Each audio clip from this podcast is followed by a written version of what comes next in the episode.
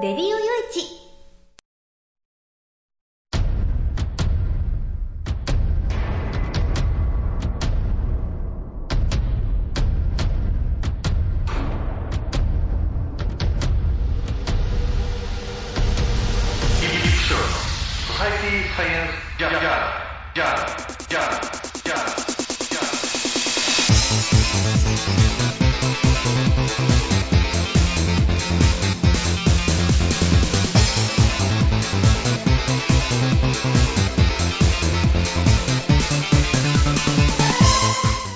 皆さんハローじゃご機嫌いかがですか、えー、ソサイティサイエンスジャーナル第539回ということなんですけれどね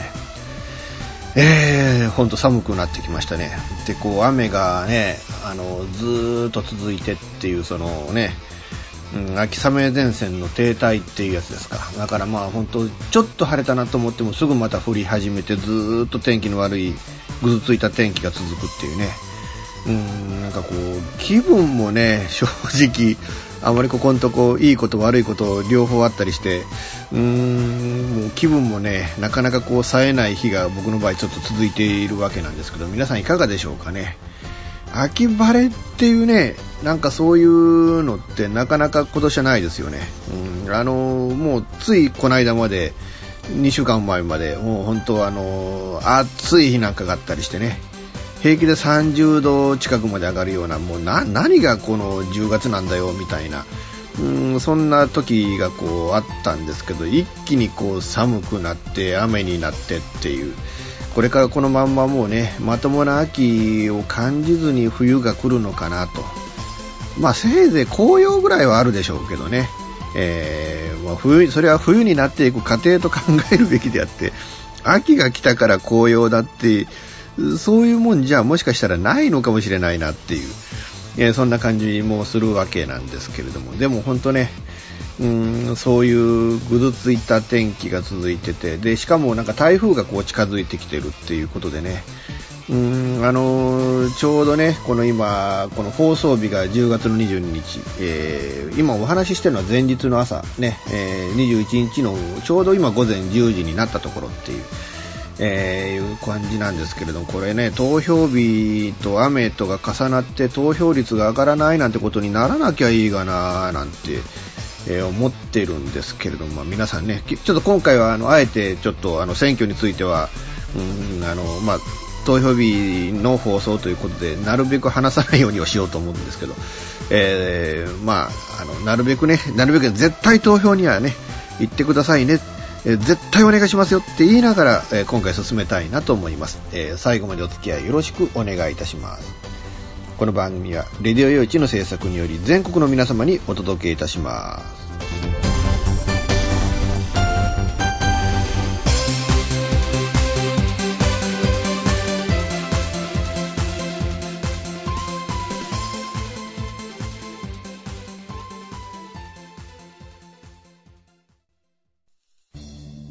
FM 玉川をキーステーションに全国ネットでお送りする FM ミッドナイトハイウェイサタデースペシャルマイフレンド様のハイパーウィークエンドでは身の回りの出来事や1週間のニュースの中から話題を拾って毎週1時間お送りしております。また時にはゲストをお迎えしてのフリートークスペシャルとしてもお送りしております。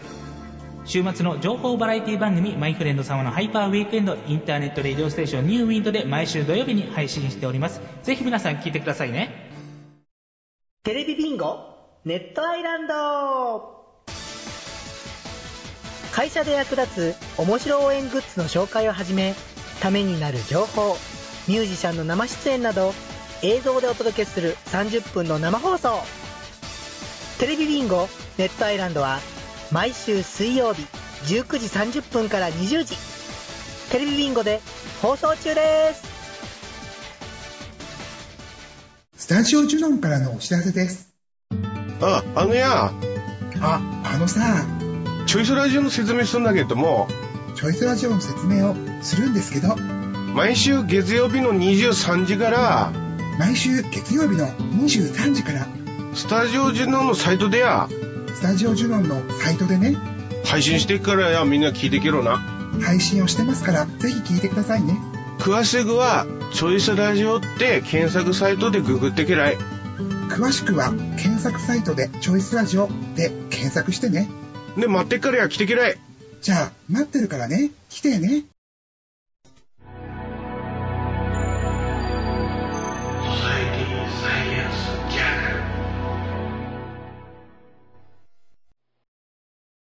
さて、今回はね、えーもう選挙投票日ということで、うん、あえて今回はね、えー何も主張を言わないと。うんまあ本当ならね、なんていうのかな、あの、誰に投票していいかわからないから行かない、ね、投票に行かないなんていう方ももしかしたらおられるのかもわからないから、そのヒントになるような放送をすればいいのかもわかんないけど、うんぶっちゃけ言ってね、自分の気持ちというか考えというかを、それを皆さんに押し付けてしまう可能性もある。それっていうのは、果たして皆さんが誰に投票しようって考えて入れるっていうのとちょっと違うような気がしてね。あいつが言ってたから入れたんだよって、それも、僕はあんまりそういうのもやりたくないなっていうんで。な、なんで、今回あえて選挙のね、お話はしないように、えーしようと思ってますので、ちょっとそれはちょっとね、えーご了解をいただければなと、えーいうふうに思うんですけれども、あの、今回はね、うーん、あの、まあ、交通事故の、しかもその、煽り運転云々の、えーそれについてちょっとね、お話をしようと思うんですけれども、まあ、YouTube の動画を見ると、もう煽り運転とか、むちゃくちゃな無謀運転とか多いですよね。あの、100キロね、100キロ制限の高速道路で平気で160から200キロぐらい出して、で、しかもそのね、えーその100キロよりも速い速度で走っている車を、そのね、それ追い越し車線で走っている車を、その普通のね、左側の車線からビューンって200キロぐらいで抜いていくっていう。いや、まあ僕もね、うん、あの、高速道路を運転しないわけじゃないんで、あの、まあ、それこそね、この岡山から、あの、山陰地方に行ったりだとか、あるいは、こう、東へ向かったら東京までも車行ったこと、ね、行ったことがあるし、え西はまあ九州ね、南の方の、うん、鹿児島県を通って、宮崎県まで行って、みたいなね、えーこともやったことがあるので、まあまあ、また来月そんなことするんですけれども、うん、だからそういう経験で高速道路を飛ばしたことは何度もあるんですけれども、まあ、あの、左側からビューンとっていうのは多いですよね。えーで、もう後ろ本当つけられてつけられてつけられて慌ててこうね、走行車線にこう、あの、避難してビューンと抜かしていくとか、いうようなことが本当ね、今まで何度も何度もあったんで、僕自身がおられたことはあるから、怖いなっていうのがね、えー本当思うわけなんですけれども。あのーでもね、こうい、あの、どうしても避けられない事故っていうんならね、まだね、あの、まあ、しょうがねえなって思えるんですけど、そうやって煽られて、ね、事故って、巻き添え食って亡くなったとか、今回ね、あの、今話題になっている6月のね、透明の、これはもう事故というより事件ですけれども、煽りで煽りて追いかけ回して、で、高速の追い越し車線で車止めて、で、中からね、えー乗ってる人間引きずり下ろしてるところに後ろから追突されたっていう。もう本当そんなのはね、もうあの、なんかね、なんか業務上過失致死であの事件ね、あの摘発されたって話ですけど、いや違うだろう、どう考えてもあれはもうね、密室の恋の、あの、殺人事件でいいんじゃないのっていうね。うん、なんか業務上過失致死だと裁判員裁判にならないそうですよね。これ、ね、えー裁判員裁判になってると、結構その裁判員の方々がヒステリックな判断を下されるんじゃないんですかね。えーだからそういうね、あの、まあ、僕は裁判員制度っていうのは、どうかなとは思ったんだけれども、でもこう、うーん、結局そのね、後ろからもう、あの、知らずに追突してしまったトラックの運転手と、この、ね、車を止め、止めさせて引きずり下ろしてっていう風にさせてしまった、その男とが、同じ罪で裁かれるっていうことの、逆にこうね、不公平さっていうのを本当痛感しますよね。うん、結局ね、そういうのな、なんか、あの、いいの？それでっていう、えーそういう気持ちが、こうね、えー正直僕としては消えないわけなんですけれどね。うん、だからまあそういうね、あのーなんですけど、この警視庁が19日に今年の1月から6月に高速道路で煽り運転をしたっていうことで、えー道交法違反の車間距離不保持で摘発した件数は3057件もあったそうなんですよ。これが多いのか少ないのかわかんないですけどね。でも、ね、あの、1, 三1日20件ぐらいはあったような計算になるんですよね。今年の前半だけでっていうね。えー、で、進路を塞ぐなどの妨害行為を繰り返したっていうものも中にはね、まあその今回の6月の透明の事故と同じようなね、えーだから危険な運転の車に追随されるなどした場合は安全な場所に避難して警察に通報するように求めてると。うん、だからまあこういう場合はサービスエリアにでも逃げ込めっていうことなんですかね。えーまあ、あの、悪質な、えー危険な交通取締り活動を今後も推進するように各法、ね、都道府県県、ね、県警に、えー指導していくっていうふうに、警察庁の坂口長官はおっしゃっておられるということなんですけれども、うん、あの、だけどこうね、危険な運転の摘発例、えー2016年は6690件あったそうです。えーだけど、摘発の9割は高速道路だったそうです。だから、ま一般道でもこの1割はあるんだけれども、9割は高速道路で。性格変わるんですかね、高速で飛ばしてるとね。あの、僕もどどっちかっていうと高速道路って怖いところだっていうね、うん、あの、そういう認識もあるので、なるべく、えー高速道路はね、左寄って、えーそんなに長距離、ね、追い越し車線で抜いていって、みたいなことをしないようにはしてるんですけれどね。えーでも本当はあの、怖いんで、で、疲れてる時に高速道路で思いっきり飛ばしちゃうと、僕、高速道路で自分の運転で酔っちゃうんですよね。あの、普通ね、あのー自分で運転してたら車で酔わないって言うじゃないですか。僕は逆で車で酔っちゃうんですよね。だからそういうのもあってね、どっちかと僕は高速道路でもなるべく速度は出さない派にはなってるんですけど、でも、免許を取った翌年に福岡まで、あの、車で、当時はまあちょっとね、あの 2000cc の今よりもいい車に乗ってたりするんですけれども、その時は正直、うん、あの、飛ばしてましたね。えちょっと踏むと160ぐらい出てたんでね、あの車はね。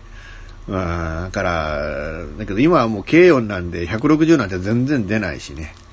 えーもう、もうあの、下手な、ね、上り坂、あの道からちょっと三原の方まで向かっていくと、山陽自動車道で一番こう、標高の高いところへ上がっていくんですけどね。うん、その時なんかはもう、あの、下手すると、あの、途半、東半車線っていうんですか。上り坂の車線ね、一番左の。そこをで、後ろから来る車はどんどん抜かさせていくみたいな、そんな時すらあるんでね。えー、まあ、なるべくそういう風に、えー、ね、無茶な運転はしないようにしないようには、えーしているわけなんですけれども、でも本当ね、あの、こういう、あのね、あの、人を死に至らしめるようなことにすら、こうね、無謀な運転っていうことになりかねないっていう、これあの、本当ね、うん、あの、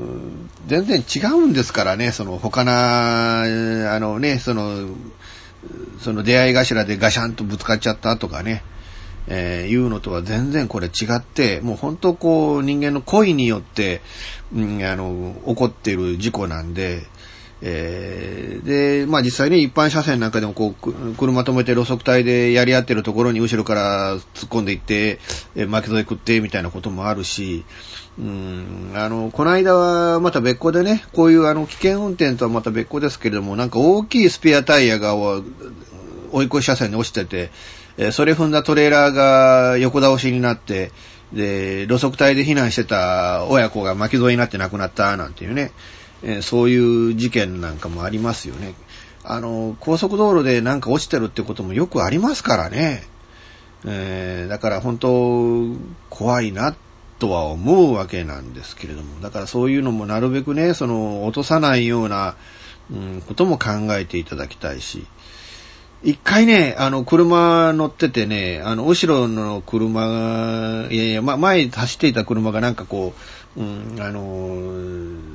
落ちてたなんかね、え、荷材、なんか荷物かなんか、まあ、なんかほとんどなんか木の破片でしたけれども、それをこう跳ねてね、で、まあ僕が当時、あの、まあ、まあ、今から5年前ですか、乗ってた、あの、当時勤めてた会社の社長の車に直撃をしてね、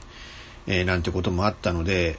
うん、あの、怖いなと。その時も思ったんですけども、だから本当、あの、高速道路っていうところは本当油断ができないもんだなと思うんで、えー、とにかくね、注意をしていただいて、で、あの、想像力を働かせてね、こんなことやったら人死ぬんだぞっていうのをね、うん、ちゃんと考えていただいて、えー、皆さんね、えー、安全な運転を心がけていただきたいものだなと思います。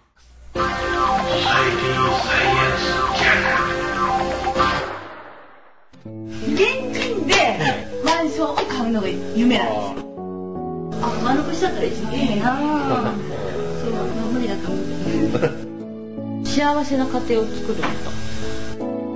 留学したいんですけど心理学の方を勉強したいなと思っていて、うん、であのマンション建てて一番上に住むっていうのが理想かな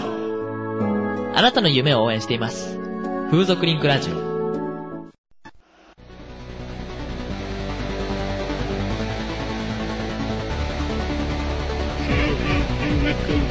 オーシャンサンズは音楽をやりたい方を支援する音楽情報サイトです。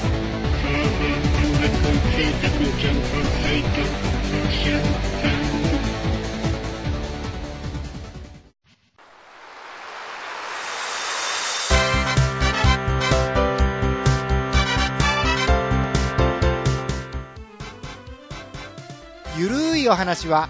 フェアリーテールが気が向いた時に更新する。その時興味があるものゲームの話自転車のお話まあ社会状況のお話そういうものを題材に、えー、ゆるくゆるく語る番組です。ぜひ皆さん聞いてね。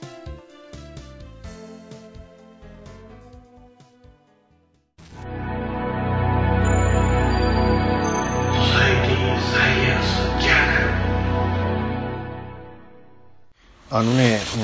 うん、あの、いつも思うんですけど、こういうニュースってなんでいつも、あの、複数の企業が同じタイミングでこう出てくるんですかね。まあ、あの前回ね、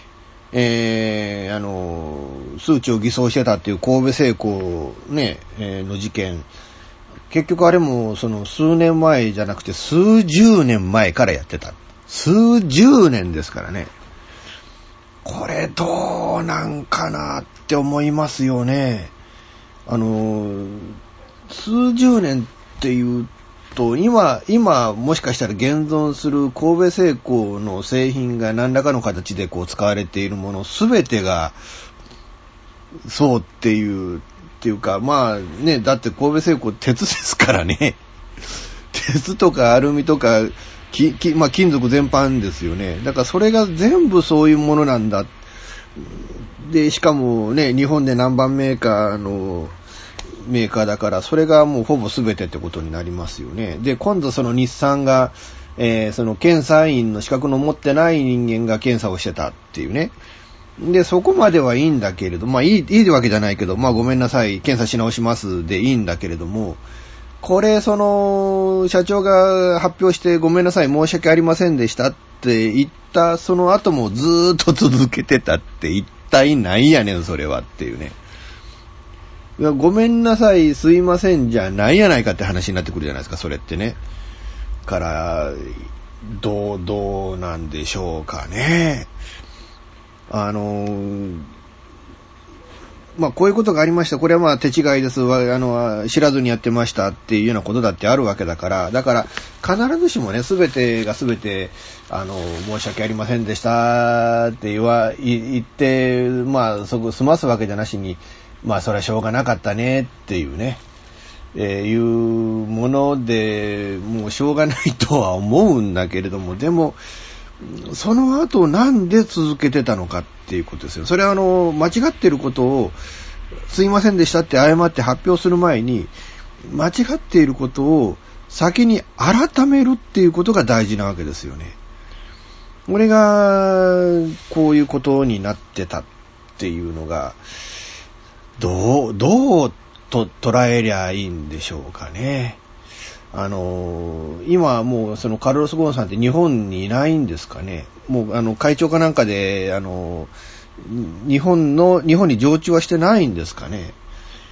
で、ゴンさんが常駐してたらどうなってたんでしょうね。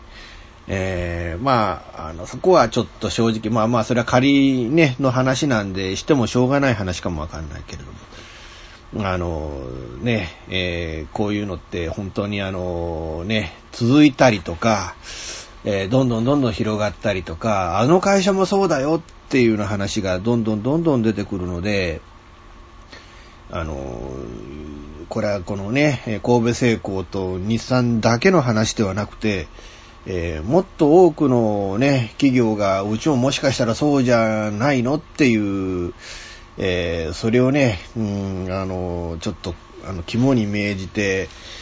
いただきたいものだなと思うんですけれどね。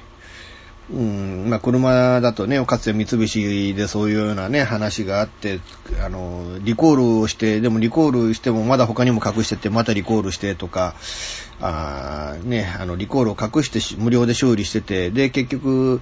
あの、それで、ね、えー、知らずに修理しなかった運転手が、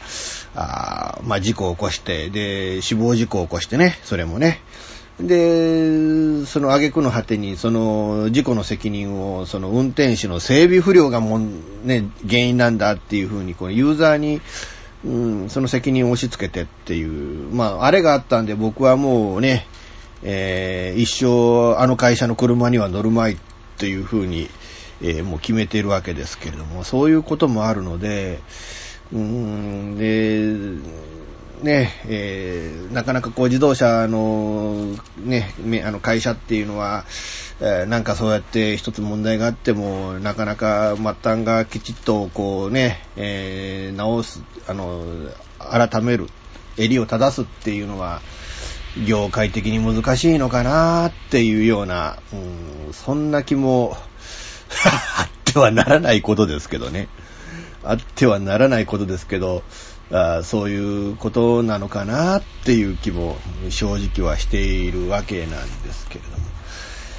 えー、もうね、うん、あのまあ、呆れてるというか、なんというか、今とにかくね、コンプライアンスってね、こう、厳しいね、えー、のが当たり前になってて、えー、例えて言うと、あのね、味が違うっていうね、これ、これ食ってみたけど、いつもと味が違うっていうので、なんか別の物質が、っていうかね、別のものがなんか混じってたんでっていうんで、慌ててこうね、あの、飲食物、食品なんかでも、うん、こうやってね、えー、あの、回収して、ね、えー、工場見、あの、チェックし直してっていうような、うん、そういうようなことも結構あったりもするので、ええー、本当あの、難しいもんですよな。これってね。うん、まあ、あのね、えー、まあそういうこともあるんですけれども、でも本当、あのなんていうのかな。あの、まあ、ユーザー本位であってほしいとも思うし、で、品質を高めるためには、どのメーカーもね、一生懸命頑張っていることで、だから本当、あの、日産もそうであってほしいし、で、その、品質を高めることっていうのと、検査員が資格持ってたかどうかっていうのは直接的な関係ってもしかしたらないかもしれないんだけれども、でも、そうじゃなくてね、あの、両方だと思うんです。だからその開発する人が品質を高めるっていうことに対して一生懸命になって、で、やっぱり、うん、その品質っていうのが高まっているっていうのが間違いないんだっていうのをその検査員の方々が、あちゃんと調べると。だけど、その、ちゃんと検査員の方が調べて、これは大丈夫なんだっていう、そのお墨付きの部分っていうのが、あ結局のところ、あの、その、検査員の方が、その資格を持っているかどうかっていうこと。もうそれに尽きることだとは思うんでね。だから、あの、本当はあの、このね、えー、ちっちゃいことだ、検査のことで製造過程とは違うんだからっていうふうに、こう、うん、こんなね、えー、ちっちゃいことだと思わずに、これはもう本当きちっと、あのー、はっきりとね、えー、ユーザーに対して、私たちの製品は自信があるんですよ、間違いがないんですよって、こう、胸を張って、あの、出荷できる体制っていうものを、これはもう日産に限らず、神戸製鋼に限らず、えー、日本の製造業のね、もうこれから海外とのね、グローバル社会だから海外との戦いにもなっていくので、えー、海外の企業にね、そういう点で負けて日本の市場がどんどんどんどん海外の企業に侵食されるっていうことがないように、日本製はやっぱり大丈夫なんだなっていうふうに、あの、むしろそのね、国内だけでなしに世界各国の人々に思ってもらえるように、えー、国内の企業の方々には、あね、頑張っていただきたいものだなと思います。ソサエティサイエンスジャーナルほぼ毎週金曜日更新しているミスター y のワイワイフライデー。絶好調でお送りしているは、はずなんですけど、皆さん聞いてますか？本当にメッセージが来なくてしょぼーな私ですが、皆さんからのメッセージも募集中。できれば毎回聞いてください。私も毎週更新できるように頑張ってます。ミスター y のワイワイフライデー、毎週金曜日、ほぼ更新中です。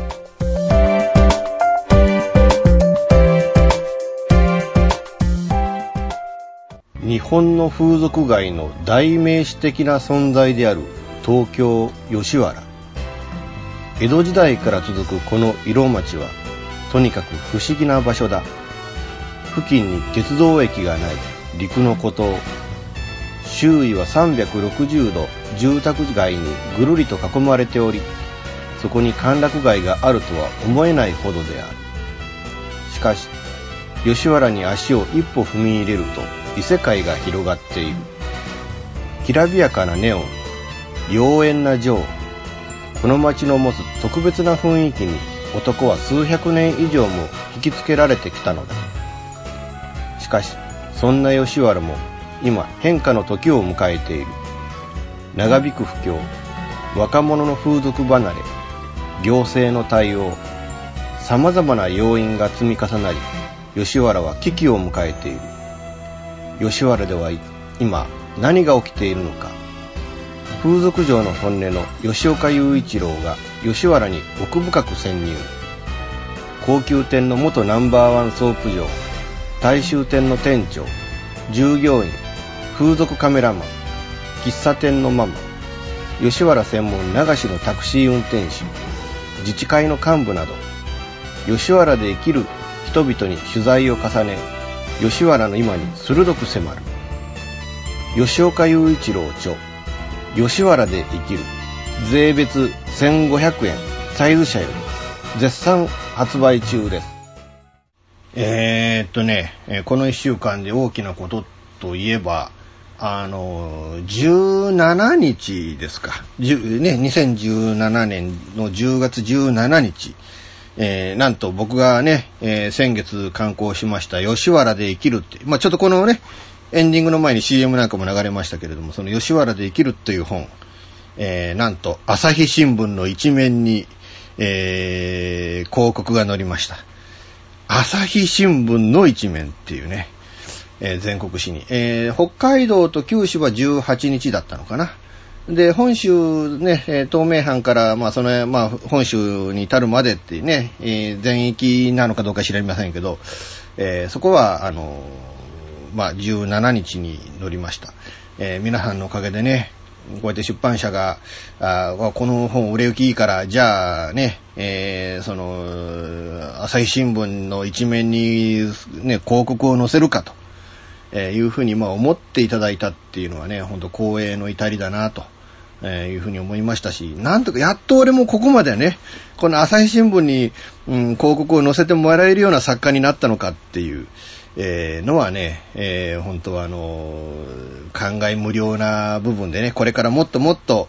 あの、作家として頑張っていかなきゃいけねえんだなっていうのをね、うん、こう、つくづく改めて、えー感じた次第です。えーまあ、あの今後もね、えーその朝日、朝日新聞に広告が載った作家として 恥じないような、ど、どんな、どんなあれなんよね。まあそういうね、やっぱこう、自分もその、そのランクの作家にしていただいたんだ、上げていただいたんだ、皆さんのおかげでっていうね、うん、っていう自覚を持って、えーこれからもね、えー頑張って、あの物書きとして活動していこうかなと思いますので、皆さん、えー、一重によろしくね、お願いしたいなというふうに思います。えーまあ一方でね、うん、ちょっと、あの、かつて書いた本に関してトラブルがいくつかあって、うん、まあ、あの、大変なんですけどね、うん、だけど、あの、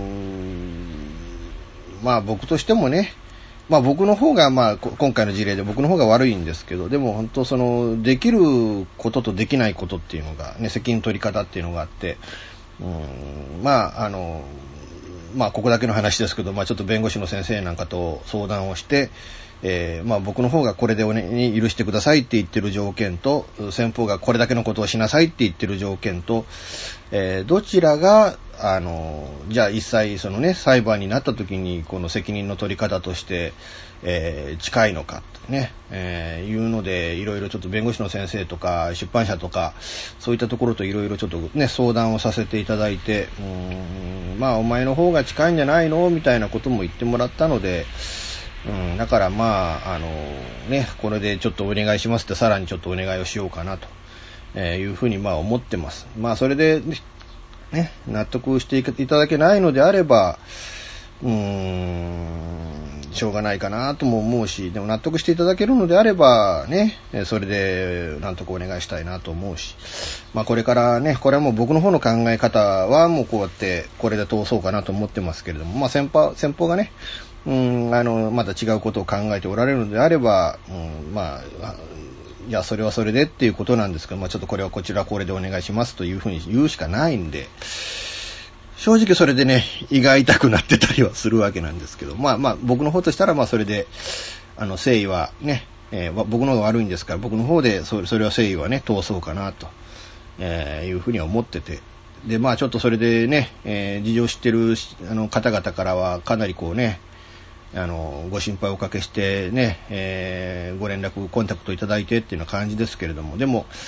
ね、えーまあ、なんとかそうやってね、朝日新聞に載るような、あ作家にはなったんで、あとはまあね、えーこうやってあの、書評なんか載せていただけると、